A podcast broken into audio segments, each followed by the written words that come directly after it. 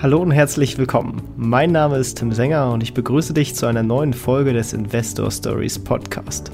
Erfahre von anderen Investoren, wie sie gestartet sind und welche Erfahrungen sie auf ihrem bisherigen Weg gemacht haben. Lass dich von ihren Geschichten, Strategien und Vorgehen inspirieren und schreibe deine eigene Investor Story. Hallo und herzlich willkommen zum Investor Stories Podcast und wir haben einen altbekannten Gast mal wieder mit dabei und zwar den Einkommensinvestor Anton Gneupel. Herzlich willkommen zurück.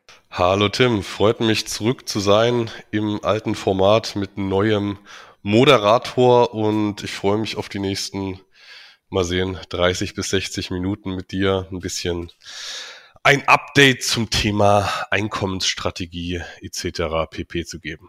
Genau, denn äh, du warst ja schon mal zu Gast. Äh, die alte Folge äh, verlinke ich natürlich auch in den Shownotes. Also wenn ihr die noch nicht gehört habt, hört da auf jeden Fall mal rein. Da fahrt ihr alles zu den Anfängen und der grundsätzlichen Strategie äh, von Anton. Ich habe es schon gerade eben gesagt, er ist Einkommensinvestor, aber äh, vielleicht fasst es am besten selbst noch mal in eigenen Worten kurz zusammen. Äh, wer bist du? Was machst du? Wie investierst du?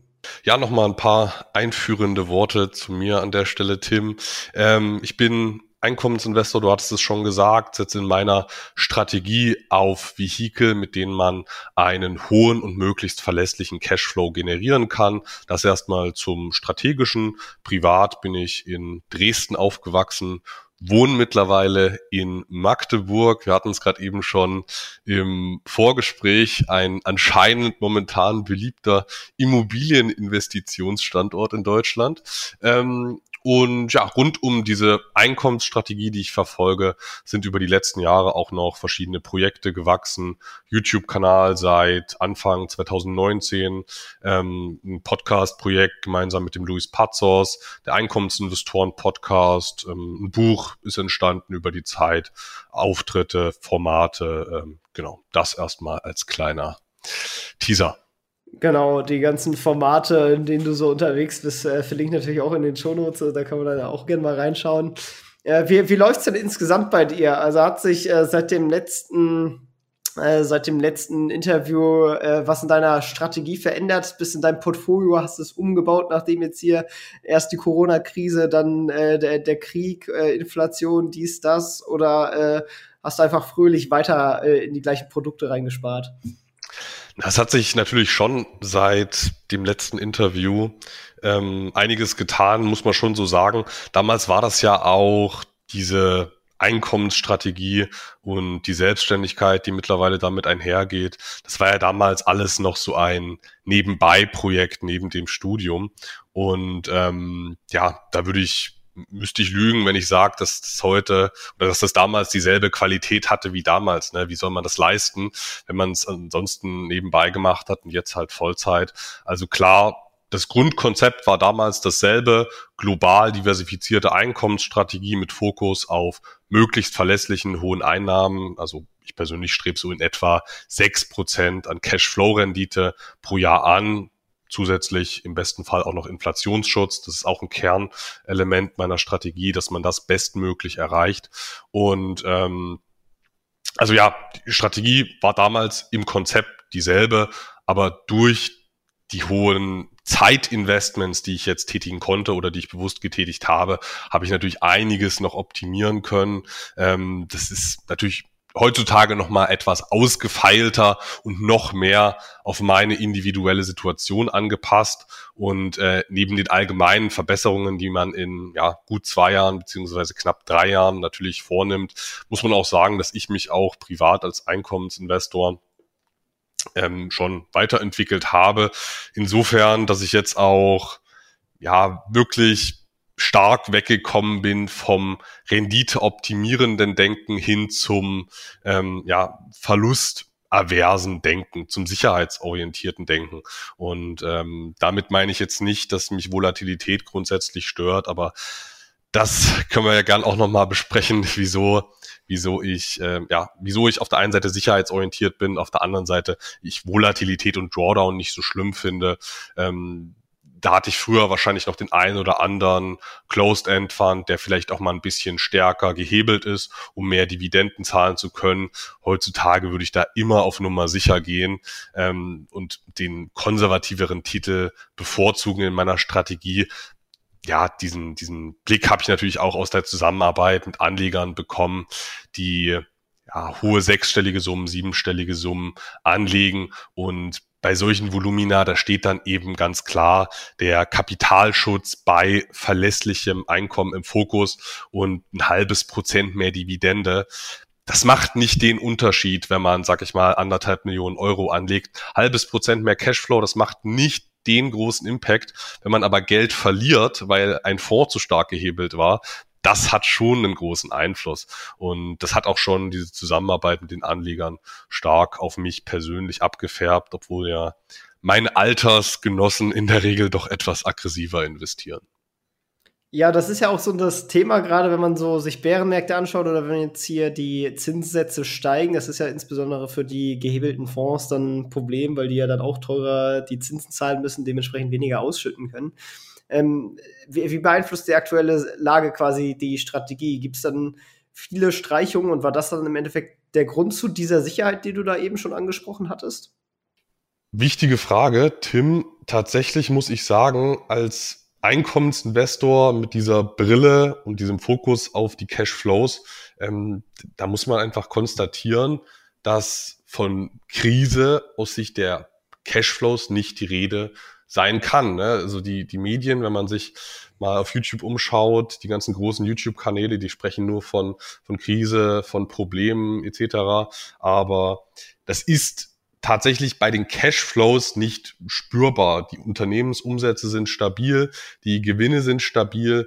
Ähm, dementsprechend ist auch der Dividendenpart in meiner Einkommensstrategie überhaupt nicht irgendwie negativ betroffen gewesen.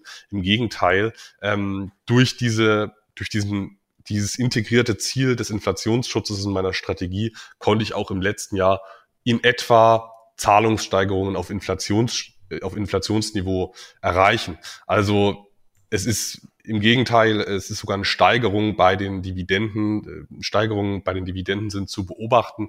Und ähm, daneben muss man natürlich auch noch sagen, ich habe auch andere Einkommensvehikel, andere Einkommensquellen, die gar nicht so wirklich was mit Dividenden zu tun haben, beispielsweise Optionsstrategie-Vehikel, Covered Call Fonds, können wir ja gern auch nochmal aufgreifen im Detail.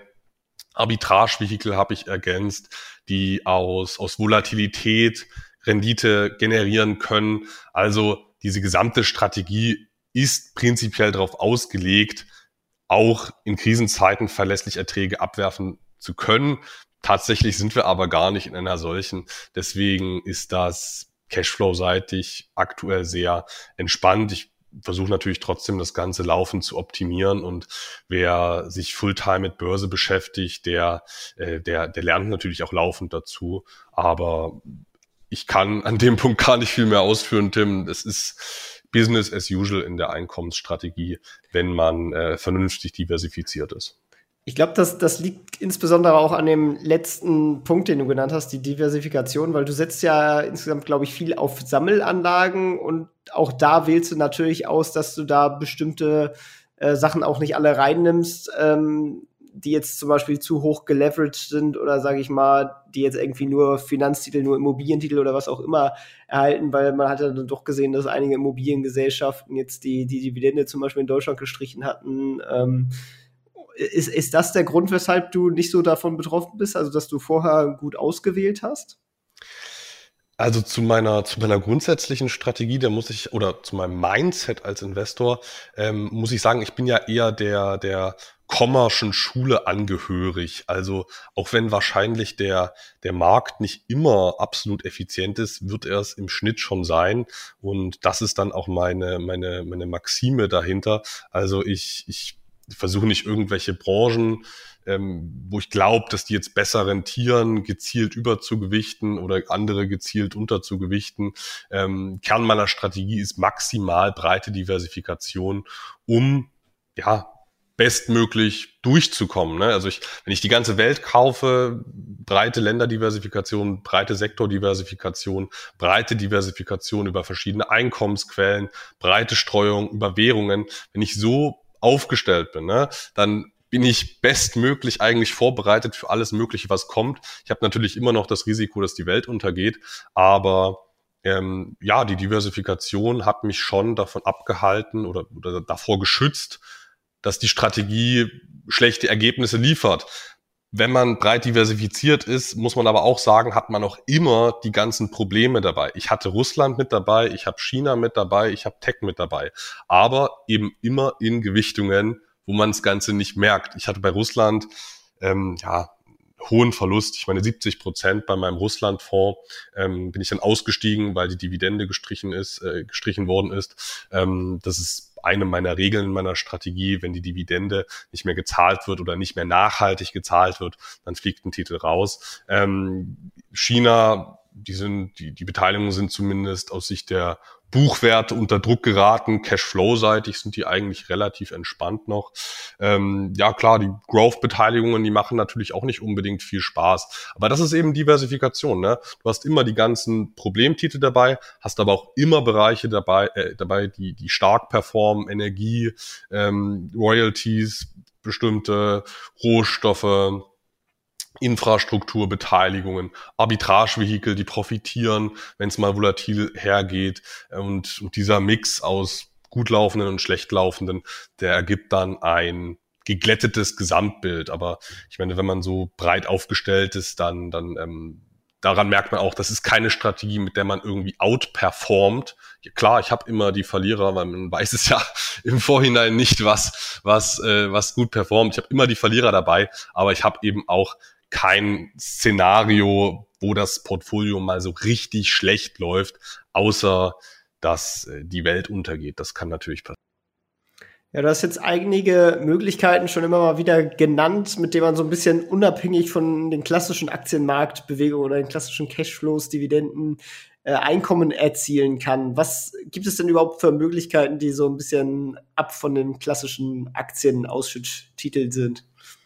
Ja, das ist ein wichtiger Punkt, Tim.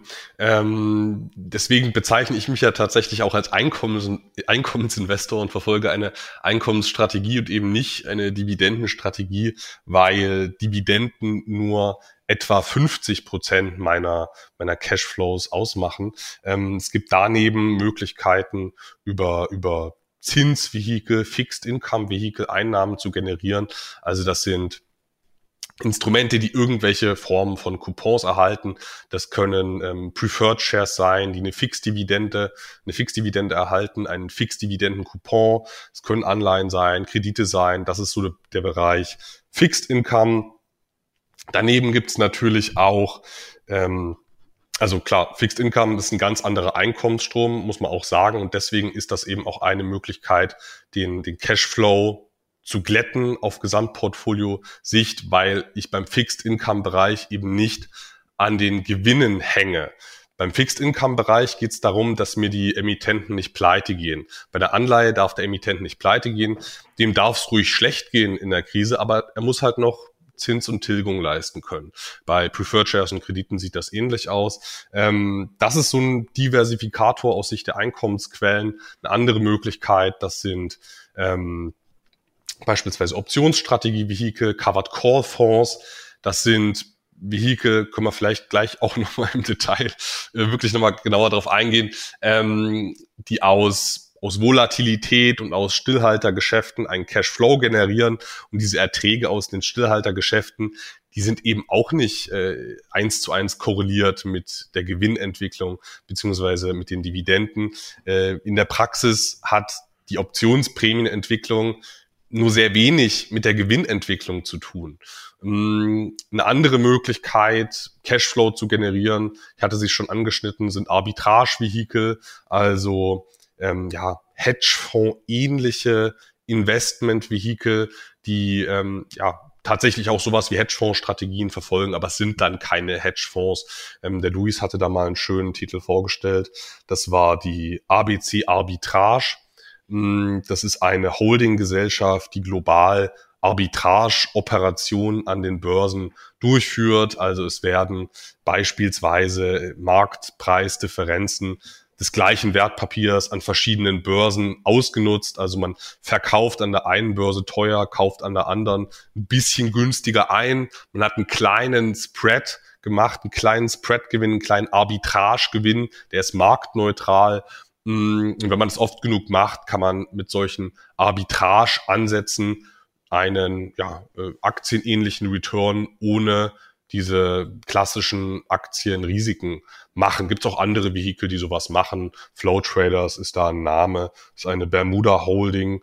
Die machen vor allem, die stellen vor allem Preise für, für den, den europäischen Exchange Traded Product Markt, ETFs. Also wenn man ETFs handelt, dann spült man äh, Geld in die Kassen von, von Flow Traders, äh, in die Kassen von diesem Arbitrage-Vehikel. Also das sind jetzt beispielsweise Möglichkeiten, Cashflow unabhängig von Dividenden zu generieren. Und eine letzte Kategorie wäre dann beispielsweise noch der Bereich der Royalties, der Rechte. Also das sind ja schon relativ dividendenähnliche Cashflows, aber dort werden die Vergütungen nicht gewinnabhängig gezahlt, sondern umsatzabhängig. Also theoretisch kann ein Unternehmen ähm, in den Verlustbereich gehen, ja, was die Bet Betriebsergebnisse angeht. Aber wenn meine Royalty sagt, ich erhalte fünf Prozent vom Unternehmensumsatz, dann erhalte ich diese fünf Prozent vom Unternehmensumsatz eben auch dann, wenn die Aktionäre Verluste zu beklagen haben.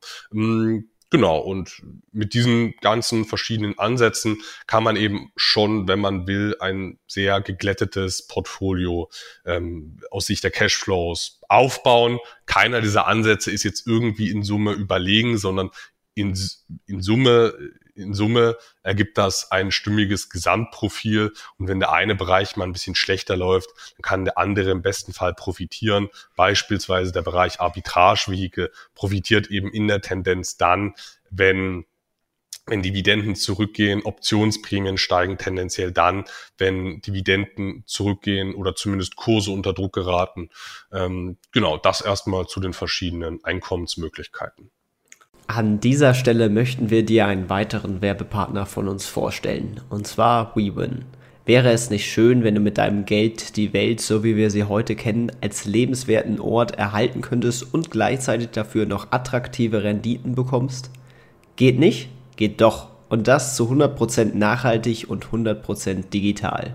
Mit deinem Investment bei WeWin unterstützt du konkrete Projekte bei der Realisierung und leistest damit einen nachhaltigen Beitrag zur Energiewende und Klimaschutz. Dabei profitierst du zusätzlich noch von attraktiven Renditen. Und durch das von WeWin entwickelte Impact Scoring hast du maximale Transparenz darüber, welchen Einfluss dein Investment auf die Nachhaltigkeitswende hat. Wenn du direkt loslegen willst, dann geh einfach auf www.investor-stories.de slash wewin, W-I-W-I-N oder klicke auf den Link in den Shownotes. In Folge 226 hatten wir übrigens bereits mit dem Head of Operations und Energiewirtschaftsspezialist Felix Ausburg von WeWin gesprochen.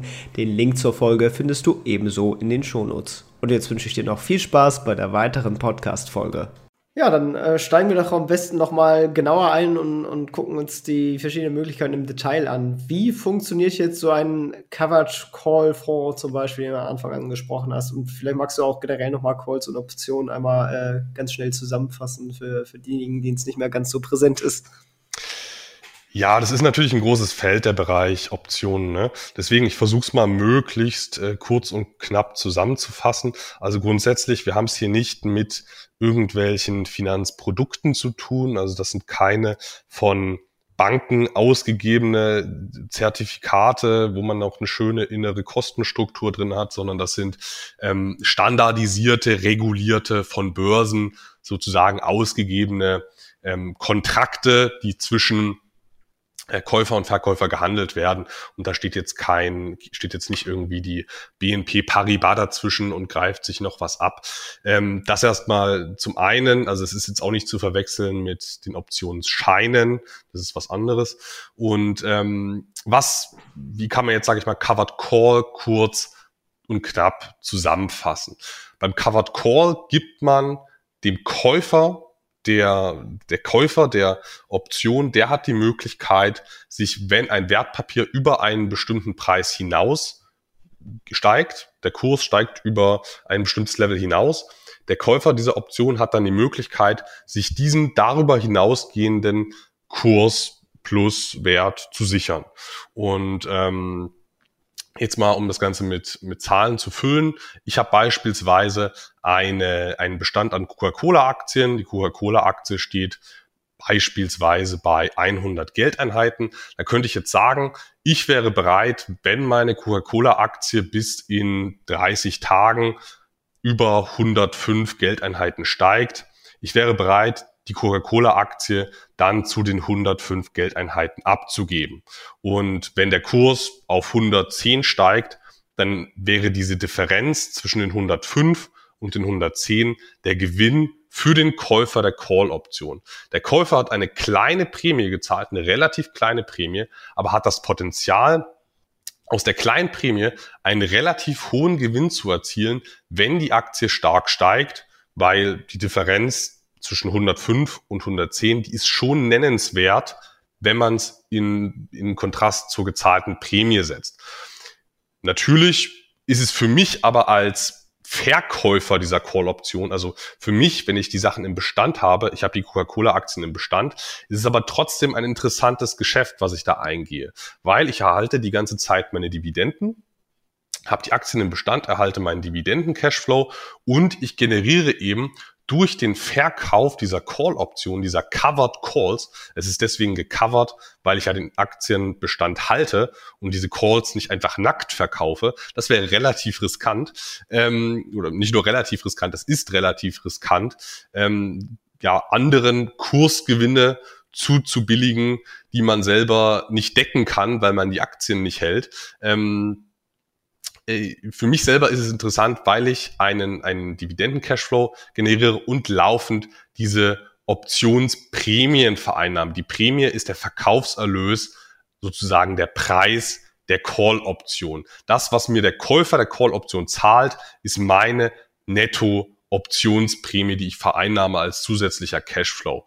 Und ähm, für mich ist es ein relativ, also als Verkäufer, als Stillhalter dieser Option ist es ein relativ einfacher Trade-off. Ich habe einen Aktienbestand, habe meine Dividenden, ich generiere zusätzlichen Optionsprämien-Cashflow, deckel mich aber auch gleichzeitig bei den Kursgewinnen. Und ähm, wer, je nachdem, wie man als Anleger so gestrickt ist, ist das Kaufen der Calls eher interessanter und äh, für die andere Partei ist das Verkaufen der Calls ein bisschen interessanter. Ich bin eher konservativ aufgestellt, also für mich steht die verlässliche Cashflow-Erzielung im Fokus, nicht unbedingt Renditemaximierung. Umgekehrt gibt's auch Anleger, die wollen aus möglichst wenig Einsatz möglichst viel Gewinn generieren. Und wenn dann eben mal eine Aktie statt nur auf 105 auf 120 geht, dann haben die Käufer dieser Call-Optionen aus dem kleinen Einsatz sehr viel Gewinn gemacht. Den habe ich als Stillhalter, wenn ich die Option verkauft habe, diesen Gewinn habe ich dann nicht mitgemacht. Ne? Das ist so ein bisschen konservativer Anleger versus eher spekulativ aufgestellter Anleger und ähm, das ist kein, kein generell überlegener Ansatz, so eine Covered Call Strategie, wenn man sie dann auch noch systematisiert verfolgt über ein über einen Covered Call Fonds. Also ich mache solche mache solche Stillhaltergeschäfte nicht manuell. Es wäre mir viel zu aufwendig, sondern ich nutze dafür Covered Call Fonds. Ähm, das ist kein überlegener Ansatz, aber es ist ein interessanter Diversifikator aus Sicht der Gesamtrendite, aber primär auch aus Sicht der Barerträge, weil diese Cashflows, die aus diesen Fonds rauskommen, diese Optionsprämien-Cashflows, angereichert noch mit Dividenden, der, dieser Cashflow, der hat eben nicht einen Korrelationskoeffizienten zum, zu den sonstigen Dividenden von, von eins, sondern da liegt die Korrelation bei, vielleicht bei, ja, also kurzfristig liegt der Korrelationskoeffizient sicher bei, bei null, weil man da überhaupt keine klare, äh, keinen klaren Zusammenhang kurzfristig erkennen kann. Langfristig ist die Korrelation aber schon deutlich positiv. Also wenn meine Aktien langfristig steigen, dann steigen tendenziell die, die Optionsprämien im langfristigen Trend dann mit an. Aber kurzfristig, wenn es auch mal ein bisschen knallt an den Märkten, wenn es mal, wenn es mal kriselt, kann man nicht sagen, dass nur weil die Kurse zurückgehen oder nur weil die Dividenden zurückgehen, dass dann automatisch auch Prämien zurückgehen. Und ähm, genau, Total Return seitig ist das Ganze aktienähnlich. Also ich mache mit einem Covered Call Ansatz nicht irgendwie mehr Rendite. Wenn ich der Verkäufer dieser Calls bin, mache ich nicht mehr Rendite als ein breiter Aktienmarkt. Das ist auch so eine Geschichte, die ganz gern in der Branche immer mal wieder erzählt wird, dass jetzt ja, Covered Call Ansätze jetzt irgendwie zur Rendite Steigerung beitragen würden. Dem ist nicht so. Wenn man das Ganze statistisch betrachtet, dann haben wir da aktienähnliche Renditen, je nachdem, wie der unveroptionierte Markt läuft. Und ähm, ja, für mich als konservativ orientierter Einkommensinvestor ist das ein interessanter, ist das ein interessantes Diversifikationsinstrument. Und ähm, gerade in Phasen, wie wir sie jetzt haben, hohe Zinsen, nennenswerte Volatilität, Dividendenrenditen steigen, wenig Kursgewinne, die man verpassen könnte. Ähm, das ist schon ein Ansatz, der da durchaus Stärke zeigt. Und wenn man sich bestimmte Produkte in dem Bereich ansieht, merkt man auch, dass die ihre Zahlungen auch dem Umfeld entsprechend anheben können. Ja, das war doch mal, glaube ich, eine, eine sehr gute Zusammenfassung von dem Thema. Ähm, und äh, da kann man auf jeden Fall noch mal sich genauer reinfuchsen, wenn man dann tatsächlich das äh, für spannend hält. Ähm, es gibt ja auch genug äh, Gäste, die wir hier schon hatten, die das selber machen, also selber die, die Calls und Puts verkaufen äh, für solche Geschichten. Äh, aber ist natürlich dann die, die deutlich passivere, entspanntere Lösung, wenn man das so über so einen Fonds abbildet. Ähm, ja, das ist ja auch keine, ist ja auch keine religiöse Frage, sondern einfach eine Frage nach, nach Geschmack. Ich weiß nicht, wie du das selber handhabst, ob du selber Optionsgeschäfte tätigst, aber für mich ist diese Börse ja kein, kein äh, Selbstzweck. Also ich meine, ein bisschen Spaß macht's auch, aber, aber letzten Endes geht's ja äh, darum, Lebensausgaben, Hobbys etc. zu finanzieren. Und ich möchte mir nicht hier noch noch eine zusätzliche Selbstständigkeit mit so einem Optionsbusiness bauen. Ähm, da geht ja dann auch noch mal richtig viel Zeit zusätzlich rein. Handelst du selber Optionen? Äh, nee, tatsächlich nicht. Also ähm, auch aus einem weiteren Grund, warum so also ein Fonds vielleicht interessant sein könnte, weil mir die Beträge einfach zu groß werden, die ich dann halt, weil man muss ja, wenn man unter Active Brokers das macht, und das ist ja der einzige Broker meines Wissens nach, über den das möglich ist, oder halt über die äh, Reseller, Lynx, äh, Banks äh, und, und Schieß mich tot, die es da alle gibt, äh, Cap Trader, ähm, da muss man ja dann immer 100 Optionen auf einmal abkaufen.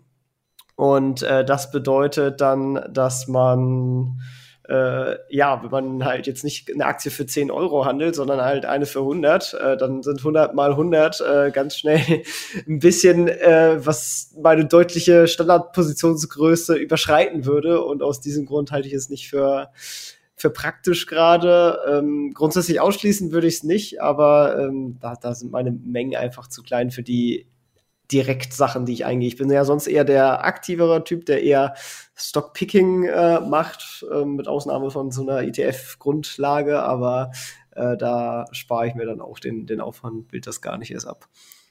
Ja, je nachdem, ob, ob ja, das Profil Covered Call Fonds für dich interessant ist, äh, könntest du das natürlich auch in Betracht ziehen. Ne? Also du machst damit jetzt keine, keine Out-Performance, aber es ist ein, ein relativ unkorreliertes Investment. Das äh, kann ich mir vorstellen. So gerade halt mit dieser Einkommensperspektive ist das, glaube ich, ein ganz spannendes äh, Gegenstück halt zu, zu klassischen Dividenden. Ähm, was ja auch so ein bisschen unabhängiger ist, sind ja auch äh, so Royalties. Äh, da hast du jetzt die, die klassischen Umsatzanteile eben schon mal kurz angesprochen. Es gibt ja auch, das machen gerade die, die ganzen Private Equity Unternehmen, KKR und so weiter, die kaufen ganz fröhlich äh, Musik-Royalties. Also jedes Mal, wenn dann irgendwo auf Spotify oder so äh, Musik gestreamt wird, äh, dann, dann kriegt äh, der, der rechte Inhaber was ab. Das ist dann zum Beispiel KKA. Aber gibt es das auch in der Börse? Können wir da als Privatanleger auch in, in solche Royalties investieren? Ja, das Royalty-rechte-Segment, das ist ziemlich vielfältig. Auf jeden Fall vielfältiger, als man es vielleicht denkt.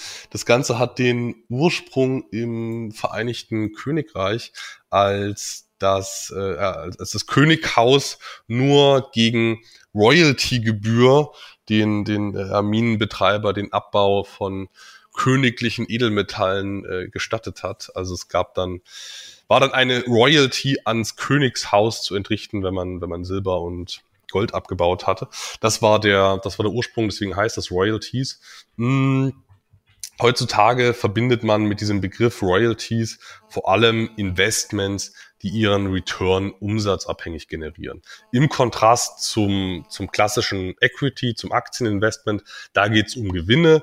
Bei Fixed Income, bei Anleihen, Krediten etc., da geht es um Solvenz. Den Unternehmen muss es überhaupt nicht gut gehen. Ähm, die müssen auch keine Umsätze haben. Die brauchen nur Solvenz, um Tilgung und Zins zu leisten. Ähm, und, und das Royalty Investment, das steht so ein bisschen, also das steht nicht nur ein bisschen, sondern das steht in der Kapitalstruktur komplett zwischen Aktien und Fixed Income Investment. Also es ist umsatzabhängig und da gibt es ganz verschiedene Ausformungen.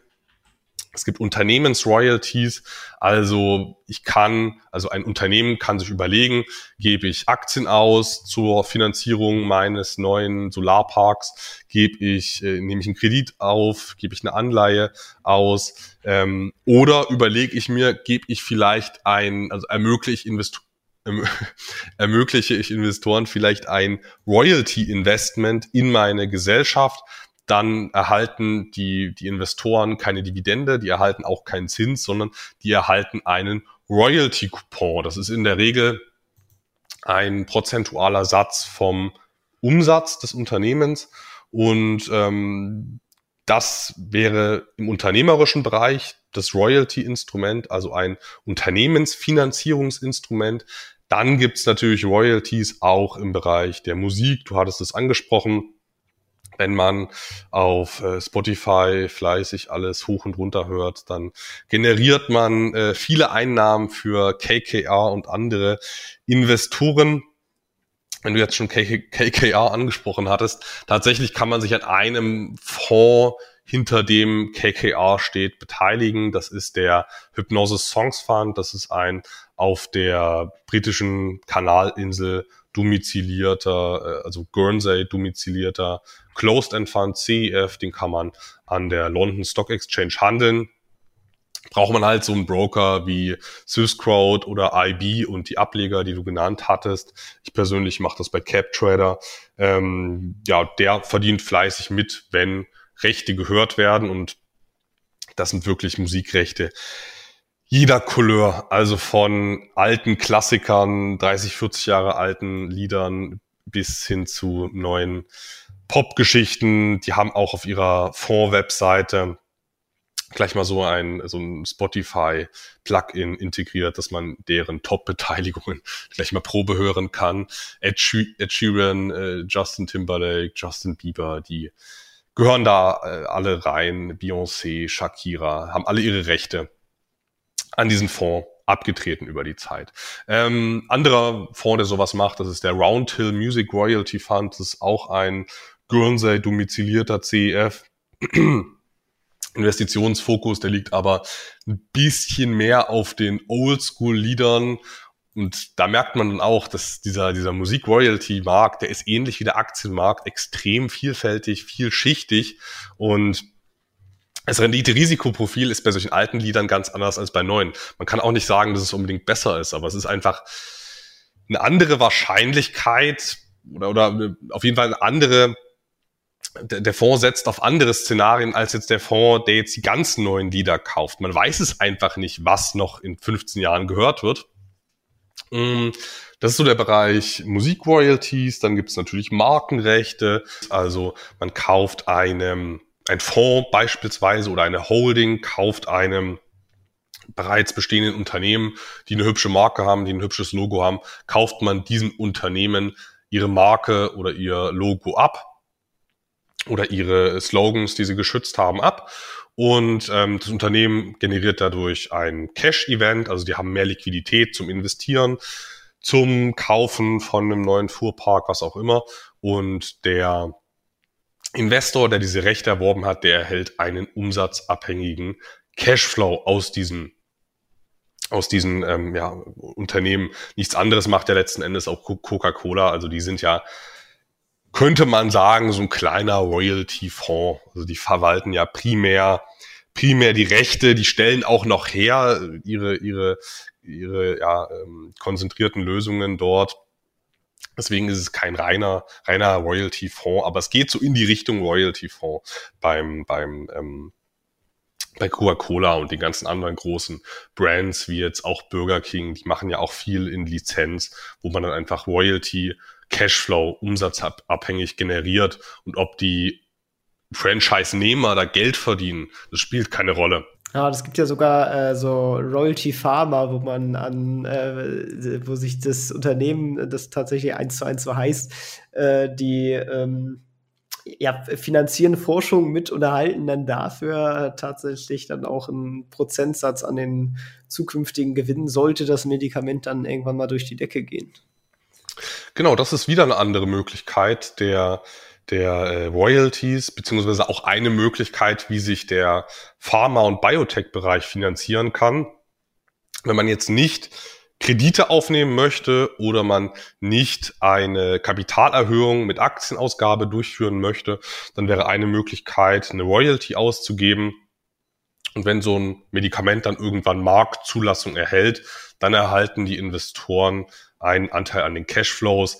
Tatsächlich hm, weiß ich gar nicht, ob Royalty Pharma das auch schon vor Marktreife der, der, äh, der Medikamente macht. Ich meine, das sind schon in, in, in Vertrieb befindliche Medikamente, aber ich will mich jetzt auch nicht zu weit aus dem Fenster hinauslehnen. Ja, kenne ich mich auch nicht so gut damit aus. ich, ich halte auf jeden Fall, ich halte auf jeden Fall auch einen Fonds, der eine Royalty von, von Bristol Myers Squibb hält. Und das ist ein im, im äh, Verkauf befindliches befindliches Medikament. Und mit solchen Investments kann man durchaus schöne, ansehnliche äh, Coupons generieren. Das sind deutlich höhere Royalty-Coupons, als man sie jetzt von Anleihen kennt. Was natürlich auch daran liegt, dass es ein bisschen riskanter ist, weil wenn die Umsätze zurückgehen, verdient man weniger Geld.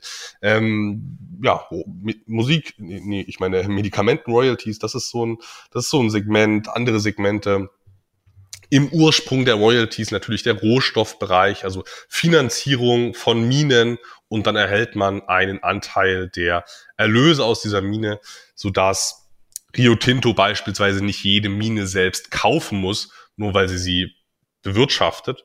Das ist ein Segment Ölfelder Royalties, das ist auch sehr beliebt. Also Investorengruppen, Fonds, Holdings, die erwerben die Rechte an Öl- oder Gasvorkommen und BP und Shell, die pumpen dann die ganzen Sachen da raus.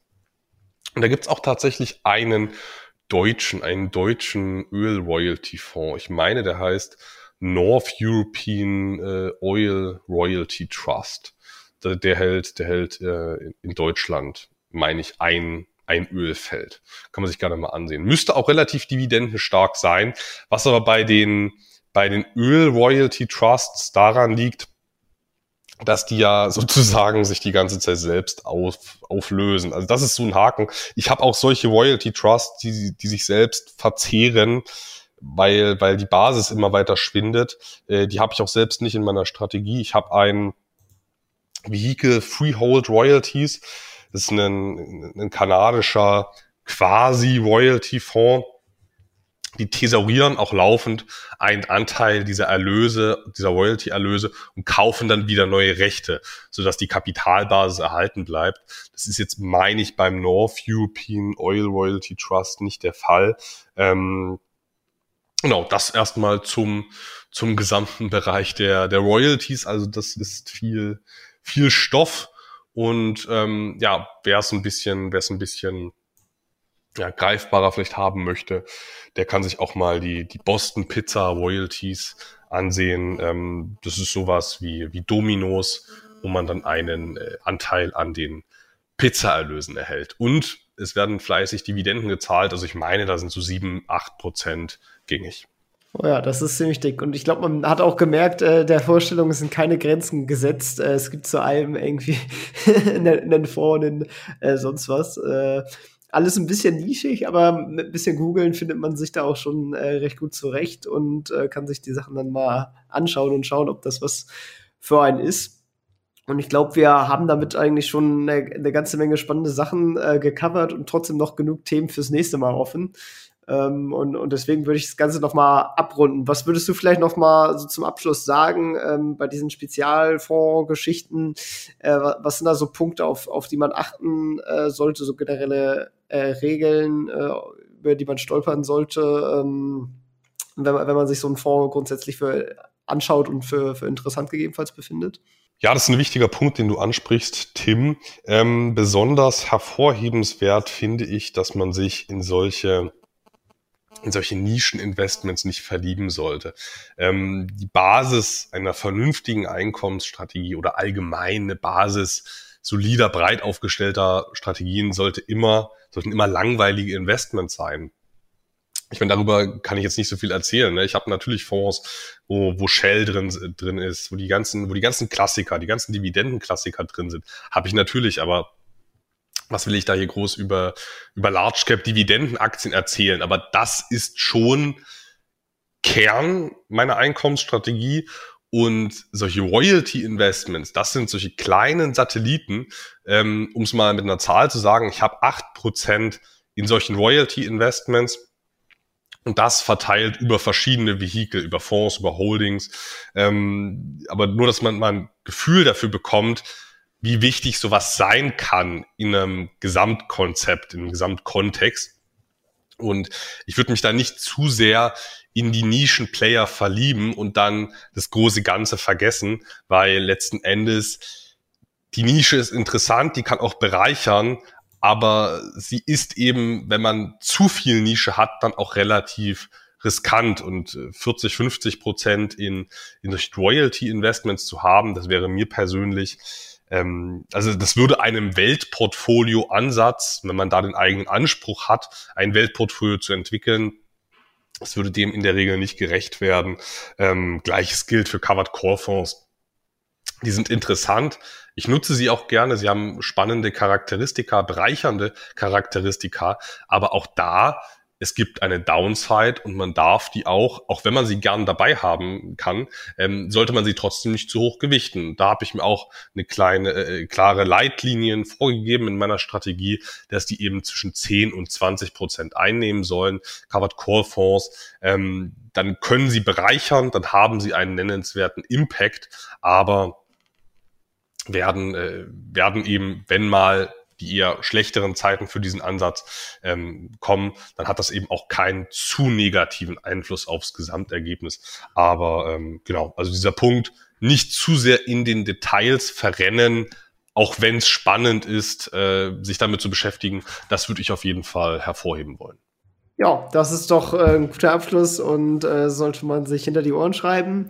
Und äh, ja, damit möchte ich äh, dir danken, dass du wieder zu Gast warst. Äh, wenn es euch gefallen hat, dann könnt ihr ja auch in die Kommentare oder äh, wo auch immer in die Bewertungen äh, immer gerne hinterlassen, äh, schreiben, dass ihr gerne noch mal eine weitere Folge mit Anton äh, haben wollt. Dann äh, schauen wir uns weitere spannende Vehikel an, denn die Börse hat doch noch eine ganze Menge zu bieten. Ähm, soweit aber erstmal so gut. Vielen Dank, dass du da warst und äh, die letzten Worte des Podcasts überlasse ich natürlich dir. Danke dir, Tim. Abschließend bleibt mir eigentlich nur zu sagen, dass die Phasen, dass die Zeiten an der Börse mit Sicherheit aufregend bleiben und deswegen nochmal der Appell von mir, dass man sich möglichst resilient aufstellt, dass man schaut, dass man immer Vehikel hat im Bestand, die gut laufen, um die zu kompensieren, die mit Sicherheit auch mal schlecht laufen werden. Also, dass man einfach mehr in die Resilienz investieren sollte und solche Titel wie heute angesprochen, können da natürlich einen Teil bilden. Ich danke dir, Tim, für die Möglichkeit, fürs Gespräch und dann hören wir uns bestimmt bald wieder oder sehen uns mal live, beispielsweise auf der Invest. Genau. Vielen Dank. Ciao, ciao. Das war's auch schon wieder mit dieser Podcast-Folge. Ich danke dir ganz herzlich fürs Zuhören. Wenn dir der Podcast gefallen hat, würde ich mich sehr freuen, wenn du ihn mit einer Bewertung auf iTunes unterstützt. Außerdem möchte ich dich gerne dazu einladen, der Investor Stories Community auf Facebook beizutreten. Hier hast du einen Austausch mit Gleichgesinnten und professionellen Investoren, die selber ihren Weg in die Freiheit der Finanzen gegangen sind und von ihnen kannst du lernen oder auch selber andere Leute bereichern und zudem ist dort Feedback zum Podcast immer willkommen. Um ganz schnell dorthin zu gelangen, kannst du auch einfach investor-stories.de slash community eingeben. Ich freue mich, wenn du auch beim nächsten Mal wieder dabei bist. In diesem Sinne, alles Gute, dein Tipp.